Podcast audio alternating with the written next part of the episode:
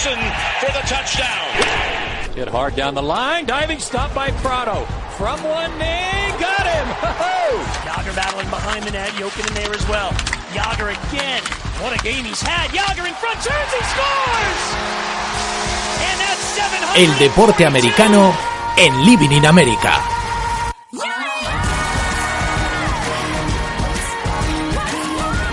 Señoras y señores, esto es Living in America con Marco Chomón. ¿Qué tal, Marco?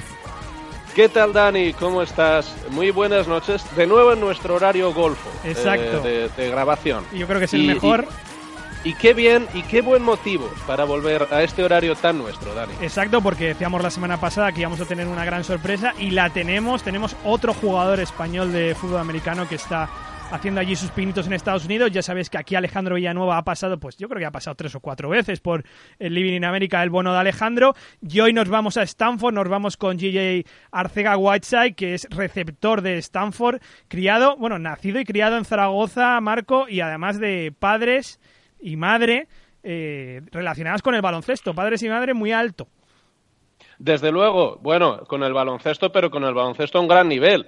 Eh, tiene, en fin, de su padre, su tío, eh, por, eh, todos relacionados con la, con la selección española de baloncesto, en fin. Esto, cuando hablamos de la genética de los deportistas, eh, no hablamos de manera baladí. Un poco, JJ es la prueba de que estas cosas influyen. Sí. Obviamente acompañado de, un- de una capacidad de trabajo increíble y, y de una dedicación, eh, bueno, que, que estoy seguro de que, de que nos hablará ahora, que llegar hasta, hasta la Universidad de Stanford y tener el éxito que, está teniendo eh, JJ Arcega allí, eh, no es gratis ni te pasa simplemente por, eh, por haber nacido de determinada forma.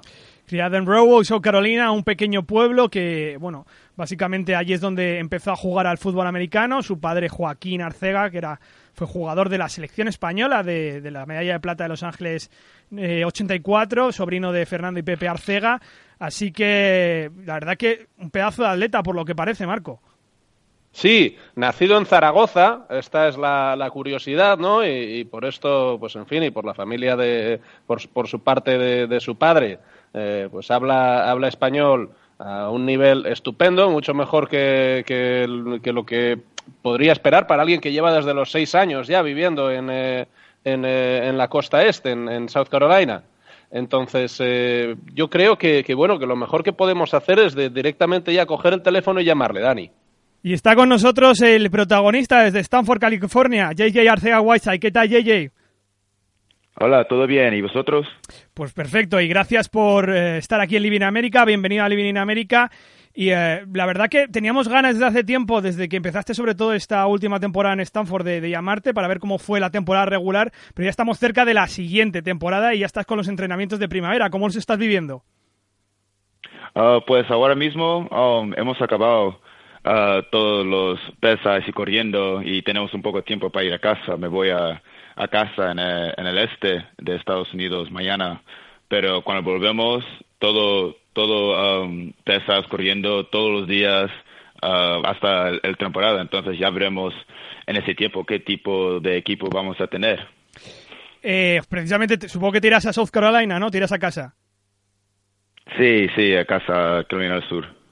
Aquí ya hemos hablado, JJ, en Living in America del fútbol en high school y, y la verdad que nuestros oyentes que siempre buscan algo más divulgativo, didáctico, un poco lo que es cómo se siente el deporte en Estados Unidos. Yo creo que les gustaría que les contaras la importancia de esos viernes noche en un pueblo como Roebuck eh, con poco más de 2.200 habitantes allí en el sur de Estados Unidos. ¿Cómo son esos viernes noche? Pues, um, primero, uh, en, el, en el parte donde he vivido yo, uh, desde, desde que he movido de, España, um, los, los deportes era el tope, era lo que todos los um, críos querían hacer y era todo lo que los padres querían los, los, los críos hacer. Y el deporte más importante de todos era el fútbol americano. Um, entonces, como yo tenía mucha familia que en mi, en mi high school, um, ir a, a, a los partidos uh, jugando en los, um, en las noches. Y yo, de- desde crío, yo quería ser como ellos. Y no solamente ellos, pero quería ser mejor. Y, y también tener mi nombre y mi foto en los papeles y tener todo, todo el, el ciudad hablando de mí, pero um, con, con todo el trabajo que he hecho, que, que he hecho, uh, empezaba a coger no solamente atención de, de, mi ciudad, pero de todo el país, hasta vosotros en, en otro país. Um, entonces, sí, en, en, en, ese, en esas áreas, uh, en el sur, en el sur, en, el um, este, uh, en el oeste, muchos, muchos sitios de fútbol americano es, es uno de los más, si no es el más grande deporte uh, en total. Yeye, y este viaje que, que, en el fútbol americano para ti comienza en la, en la costa este, te acaba llevando a una universidad increíble como es Stanford después de un proceso de recruiting en el que tuviste mucha gente interesada en ti. Y bueno, este año yo creo que verdaderamente ha sido el del, el del estallido, ¿no? Especialmente en el, en el partido contra UCLA en el Rose Bowl. Eh, ¿cómo, ¿Cómo te ha cambiado ese partido? ¿Cómo ha cambiado eh, la manera en la que te miran tus compañeros y incluso por los pasillos dentro de la universidad? Porque estoy seguro de que no es lo mismo. Sí, es, es un... Mi vida se, se ha cambiado totalmente. Um, como hoy teníamos un campus de, de niños que yo trabajaba con 100, 130 niños y cada uno uh, sabía de mí desde porque del partido de UCLA y es y hace como uh, medio de un año sino más que ha pasado. Y es como todo esto esta gente uh, ha visto eso y, y cambiado todo. Había una estadística que decía que que había 5.5 millones de personas viendo ese momento um, en, en, en un canal, no, no todos, pero en un, solamente uno. Y y yo no sabía nada de eso, yo solo estaba jugando fútbol y, y pasaba y, y, y todo lo demás es, está en el, el, el futuro eh, cambiado totalmente desde eso. Entonces, es, es sí. impresionante, ¿verdad? Eh, los, la repercusión que tiene eh, la actuación que puedas tener en concreto en un juego de bowl. Eh, yo creo que muchas veces eh, lo, los fans que siguen, eh, que siguen nuestro deporte desde España, no, no, sé si se acaban de hacer a la idea de, de, lo relevante que es para un jugador tener una actuación como la que, como la que tú tuviste en esta, en esta bowl, pero también durante todo el año, y por esto quería preguntarte un poco, JJ, porque verdaderamente parece que te has convertido en el especialista de la unidad de receptores de Stanford en correr, en correr fades, en correr una ruta que, que bueno, que te ha dado muchísimos réditos, has anotado con ella. Eh, cuéntanos un poco, ¿es, ¿es, tu ruta favorita? ¿Es con lo que más cómodo te sientes? Explícanos. Um, pues uh, sí, es mi favorito porque eh, funciona más, más veces y, y también marco, marco puntos, pero um, yo, yo estoy ahora um, entrenando y mejorando otros conceptos y otras cosas solo para que um, la, los defensas no pueden solo uh, enfocar en ese en ese uh, route de, de, de fade. Um, entonces sí, yo, yo, yo diría que, que si, si me das una opción, eso es lo que voy a ir. pero yo quiero, yo quiero ser mejor en todo sí. lo demás, porque yo quiero tener momentos así en otras diferentes experiencias. Sí, pero si el, si el coordinador de ataque estáis en la yarda 30 y, y te, te, pide tu opinión, eh, seguís lanzando un fade, ¿no? Te tiras sí, claro, a por ella, sí. a cogerla arriba en la end zone. Con ningún y eso lado. es seguro, eso es seguro. Claro, perfecto. Qué bueno.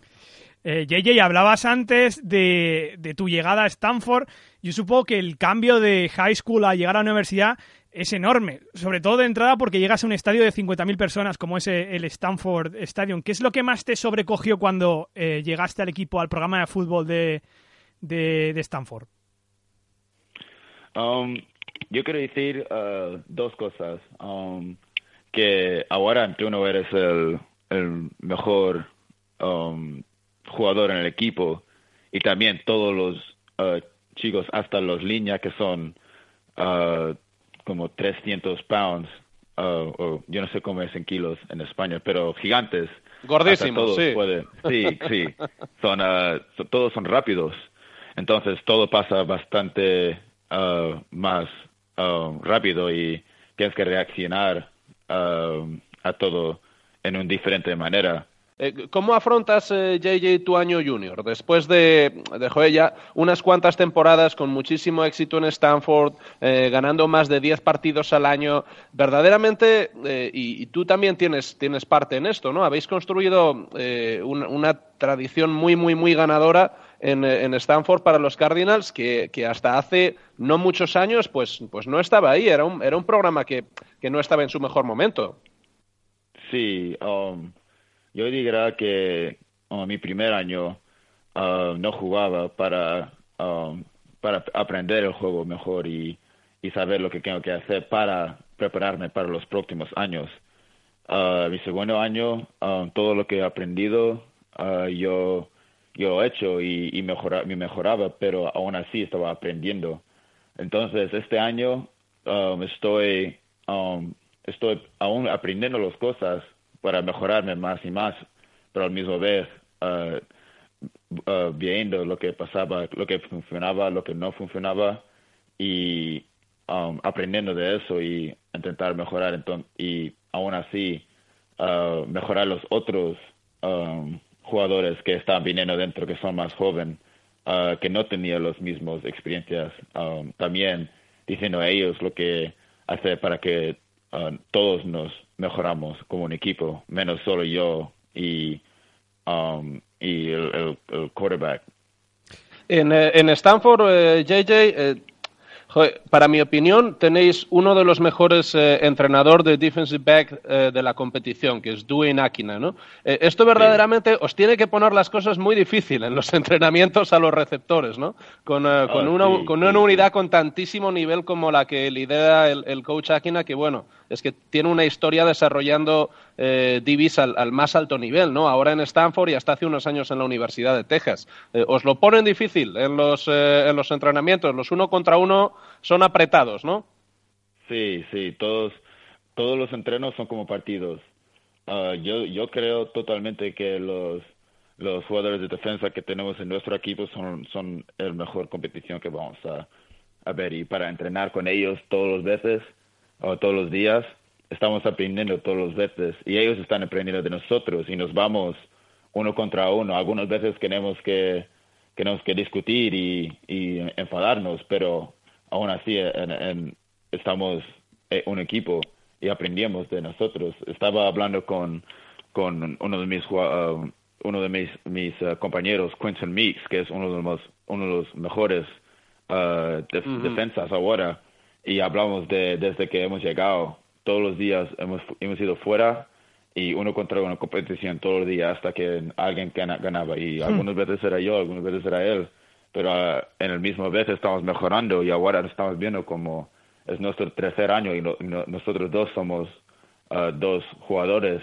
en muy importantes para el equipo y eso es lo que tienes que hacer para para mejorar tú y, mejorar el equipo es también tener un, un, coach como Dwayne Quina ah, teniendo los, los de defensa encima de, de, vosotros, de nosotros todos los veces. Pero es, es más yo no veo más como competición, yo veo lo más como estamos mejorando nosotros para mejorar el equipo. Noto, JJ, que hablas mucho del presente, de seguir aprendiendo. Yo no sé si en la situación que tú estás ahora, que todavía te quedan algunos años en la universidad y sobre todo, como tú dices, te estás todavía formando en el fútbol americano y, eh, bueno, aunque tienes tu historia de fútbol americano, pero tampoco fue lo primero que, que, hiciste en tu vida cuando eras pequeño. No sé si a estas alturas, donde ya se habla de ti en cierto panorama mediático, se te pasa por la cabeza, aunque sea vagamente, algo de la NFL o realmente no se te pasa, te dedicas a tus estudios, te dedicas a trabajar y a aprender y eso ni lo quieres oír. Um, pues yo quiero, es, es, mi sueño para ir a la NFL, es, es, el sueño de uh, cualquier uh, crío o jugador que está jugando fútbol ahora mismo para ir al nivel profesional. Uh, pero realmente las estadísticas dicen que um, si llegas al NFL, uh, no, vas, no vas a estar ahí mucho rato. Entonces, sí, yo quiero decir que yo, yo quiero ir a NFL y voy a trabajar para eso, pero al mismo vez yo estoy muy enfocado en mis estudios porque si no pasa, um, tengo algo para, para tener por el futuro. Claro. Además, yo no sé si eh, cuando fuiste a Stanford, que tenías varios programas detrás, entre ellos eh, Michigan State, eh, los grandes rivales de Marco, Marcos de los Wolverines, tiene una historia con los Wolverines. yo no sé cuál fue la razón principal que por la que elegiste en Stanford. ¿Fue el programa de fútbol o fue también el programa académico? Uh, era los dos. Um, era la combinación de los dos. Es, es la escuela que tiene el mejor equipo de fútbol con uh, el mejor um, estudios. Es la escuela de Stanford. Es el número uno escuela, universidad del mundo, si no es el dos o tres. En fútbol uh, acaban en los, en los mejores uh, 15 casi todos los años en los últimos ocho años. Uh, entonces, una escuela así, si me dan una beca, yo, yo, yo será, yo no quiero decir que será tonto, tonto para no cogerlo, pero no será muy, no será muy listo para eh, intentar, intentarlo. Um, y también, todas las otras escuelas tienen muchas cosas buenas de ellos, pero para la vida y para el futuro, esto era, era la opción más mejor para, para cualquier jugador de fútbol. Marco, vamos con la última. Sí, que, además de, que Stanford es una, es una eh, universidad súper prestigiosa y con un gran éxito dentro del fútbol americano, eh, ¿vivir en California influye en la decisión de dónde quieres vivir los cinco años de tu vida siguientes?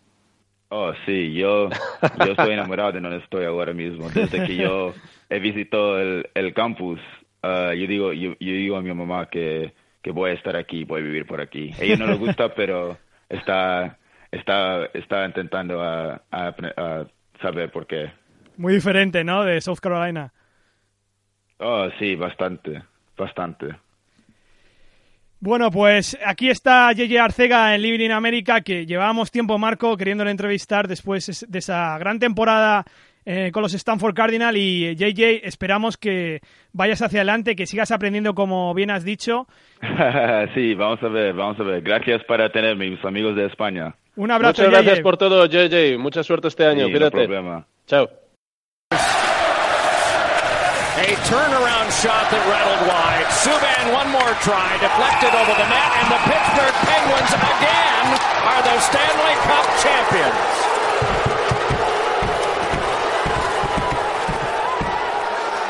Y cambio de tercio de Living in América, como bien habéis escuchado, los Pittsburgh Penguins son no los nuevos, sino los de nuevo campeones de la NHL. Ganaron la Stanley Cup en seis partidos a los Nashville Predators. Al final, los pobres Predators, el equipo rockero, ese equipo que al que se estaba sumando todo el mundo en ese vagón ese gran equipo de, del sur de Estados Unidos no ha podido con el gran campeón, los Predators, Marco, y los Penguins parece que están destinados a marcar una nueva era en la NHL después de un principio de década con los Chicago Blackhawks con tres títulos en cinco años, dos títulos en tres años Los Angeles Kings. Parece que este equipo de Sidney Crosby está marcado a ganar un par de títulos más por lo menos en los cuatro, cinco, seis próximos años. Efectivamente, y eh, puede gustarnos más, puede gustarnos menos, ¿no? Las historias de, Cenicientas son precisamente eso, son las historias de, un equipo que despierta grandes simpatías, pero que tiene menos oportunidades que, eh, su rival al que se enfrenta. Y los Penguins se han vuelto a, imponer, son uno de los grandes equipos de la historia de la NHL, cuentan con un Sidney Crosby en estado de auténtica gracia y era muy difícil, ¿verdad, Dani? Sí, y la verdad que, bueno, sí, de, hecho han marcado ya una era. Sidney Crosby ya tiene tres títulos, ya son más que aquellos dos de principios de los 90 de Mario Lemieux, el gran jugador de los Pittsburgh Penguins de la época de los 80 y los 90, esos dos primeros Y no tiene 30 años todavía, además, este tío. Es que... vamos, tiene una por delante que, lo que nos espera con los Penguins. Y además títulos tiene de sobra, tiene también dos medallas de, de oro en Juegos Olímpicos, así que creo que, le falta poco a Sidney Crosby. En el primer título que se ha decidido, bueno, yo creo que ya no es el primer título del año, yo creo que sería el penúltimo título del año dentro de las grandes ligas estadounidenses. El último ha sido el que hemos visto estos últimos días de los Golden State Warriors, así que Marco, ya hemos cerrado un poquito la temporada general, aquí no hablamos mucho de NBA, lo de los Warriors se ve a venir, no sé si todo un poco aburrido este año, excepto, yo creo que el año pasado fue más interesante, ¿no? Con el título de Clemson, el de los Cavs, no sé, quizás la remontada de los Patriots, aunque tampoco es muy divertido que gane un equipo siempre. Quizás 2016 nos dejó un año un poco más movido y 2017 de momento se estaba mostrando un poquito más aburridito. Bueno, es que eh, tampoco nos podemos acostumbrar solo aquí a, comer eh, de cinco tenedores todos los días, ¿no? Es decir, partidos como, como la final universitaria de Clemson, como esa remontada del 28-3 de los, eh, de los Patriots, pues en fin, son excepcionales. Verdaderamente, si, si esto fuese lo normal, lo que vemos todos los fines de semana, yo creo que tendríamos problemas de corazón porque eh, es algo extraordinario, ¿no? Y efectivamente, eh, pues han sido finales eh, tal vez menos disputadas, ¿no? Sobre todo el, último tramo de, esta que ahora nos ocupa, de la NHL. Joder, es que los, los Penguins se han impuesto en los dos últimos partidos eh, con una autoridad casi incontestable. Y esto es un poco, un poco menos de lo que tú esperas ver en una, en una final, ¿verdad? en el quinto, en el quinto 6-0 y en el sexto, bueno, en el sexto llegó el partido hasta el final, en ese, ese gol en el último minuto y medio creo que fue, luego el 2-0 obviamente a portería abierta, como ya sabéis, se retira el portero para tener un jugador más. Y eh, comentando brevemente el tema de los Warriors, aquí no hablamos mucho de NBA, pero sí que hablamos de Oakland, que ya hemos hablado ya un, un par de veces yo creo que todo el mundo sabe que yo viví allí una temporada y tengo un especial apego a esa ciudad, un especial amor. Y me da la sensación, tampoco es que los Warriors sean unos rockeros, unos rebeldes como aquellos Ace de los 70, como aquellos Raiders de los 70, eh, pero quizás en esta despedida que tienen los, están teniendo los equipos de, Oakland de la ciudad, ya sabéis que los Raiders se van a, Las Vegas, ya sabéis que, que, los Warriors se van a San Francisco, un nuevo pabellón, el capital se, se lleva los eh, grandes equipos o los únicos equipos de, Oakland, una ciudad obrera, una ciudad que vive el deporte de una forma diferente, una ciudad con un carácter diferente. Tenéis que ir por la calle y lo sabéis. Quizás el último esplendor de Oakland que se va a quedar sin equipos dentro de dos años. Eh, yo creo que los Warriors, de todas formas, no lo sé, Dani, ¿eh? igual es una barbaridad lo que estoy diciendo, pero me parece que tenían poco carácter de, de Oakland. Eh, mm, diferente. es que ya es que ya todo se gentrifica, ya sabes cómo es eso, que ya no hay. Es, total, es decir, ellos eh, ya llevan en su en su emblema el, símbolo del puente y esto nos daba una idea de que siempre estaban mirando que se querían al otro lado al otro lado de la bahía. A mí me parece que estas cosas no son gratuitas, que verdaderamente marcan carácter y, que bueno, eh, es normal, ¿no? Que, que una, una, parte del mundo que está funcionando como un absoluto polo de atracción para los capitales, para las ideas, para las personas, pues también atraiga los equipos de las grandes franquicias deportivas, ¿no? Eh, y yo creo que, bueno, que a San Francisco solo le queda volver a la relevancia dentro del fútbol americano, si, eh, si los 49ers eh, se lo permiten, y ya verdaderamente, pues en fin, es que eh, va a estar, a si, si, es que no lo está, a la altura de cualquier otra, otra de las ciudades clásicas deportivas de, de, de Estados Unidos. Sí. Además hay un, pabellón que le van a construir en pleno centro gentrificado y hipster de San Francisco. Muy a gusto van a estar ahí los Warriors. Además, de hecho, creo que los Warriors son originariamente de San Francisco. Se cruzaron el puente por el pabellón, el Oracle Arena, que estuve yo hace unos años. Estuve en unos cuantos partidos de los Warriors antes de que los Warriors empezaran a, ganar. Yo creo que fue la temporada de antes que ganaron el título y eso se caía a pedazos, como el, como el Oakland Coliseum. Es una lástima ¿no? que se vayan los equipos de Oakland, pero bueno, ya hemos tratado esto en el Living in America y no vamos a seguir haciéndola del abuelo cebolleta. Os prometemos que ya son las últimas tabarras que os pegamos porque este es el penúltimo programa del año. Bueno, el último, el último de la temporada y la semana que viene, Marco, nos vamos con un bonus de programa para terminar la cuarta temporada. Efectivamente, y tampoco vamos a dar más detalles porque la expectación en Living in America nos gusta mucho, así que tenéis que estar atentos, atentos a sintonizarnos a través de, del iVox eh, para, para ver qué es lo que traen estos taimados chicos de Living in America para la despedida de temporada. Despedida de temporada y nos vamos a ir, Marco, sin, no me voy a ir sin felicitarte por ese ascenso a Serie A de, los Osos de Rivas. Enhorabuena, de verdad, que os merecéis que estéis otra vez ahí en lo alto. Bueno, muchas gracias. Lo cierto es que eh, a mí me, gusta mirarlo más que un ascenso, un retorno, ¿no? Eh, en fin, ha sido... Como el retorno hacíamos la cuenta el otro día. Como el retorno sí, hacíamos la cuenta el otro día que habían, habían pasado 530 días eh, desde que pues unos, unos tíos con unas motivaciones cuestionables decidiesen que, que, el fútbol americano de Madrid quedaba fuera de todas las competiciones nacionales 530 días después Osos está en el lugar del, del que nunca debió bajarse, el lugar que, que, le pertenece por derecho propio desde 1989, que es la máxima competición del fútbol americano en España. Eh, si, si, verdaderamente eh, las cosas eh, vuelven a su cauce, ¿no? Por, por mucho que, te intente poner zancadillas en medio. Y, ha sido una temporada compleja porque la verdad es que el, el nivel ha subido muchísimo, ¿eh? ya nadie regala nada, ni en Serie B eh, en, en, absoluto. Pero, pero qué bueno es eh, ya, digamos, partir hacia el atardecer con, la, con el saber de, de, que has, de que has hecho tu trabajo y que has dejado al equipo en el sitio que le corresponde. Pues son buenas noticias para el fútbol americano español, esa subida de nivel y Marco, que lo disfrutéis el año que viene. muchas gracias, muchas gracias a todos por estar tan atentos. Qué bien, qué bien que la Osos Nation crezca. Nos vemos la semana que viene. Un abrazo. Un abrazo a todos, pasando muy bien. Y vosotros, nos vemos la semana que viene. No dejéis de creer.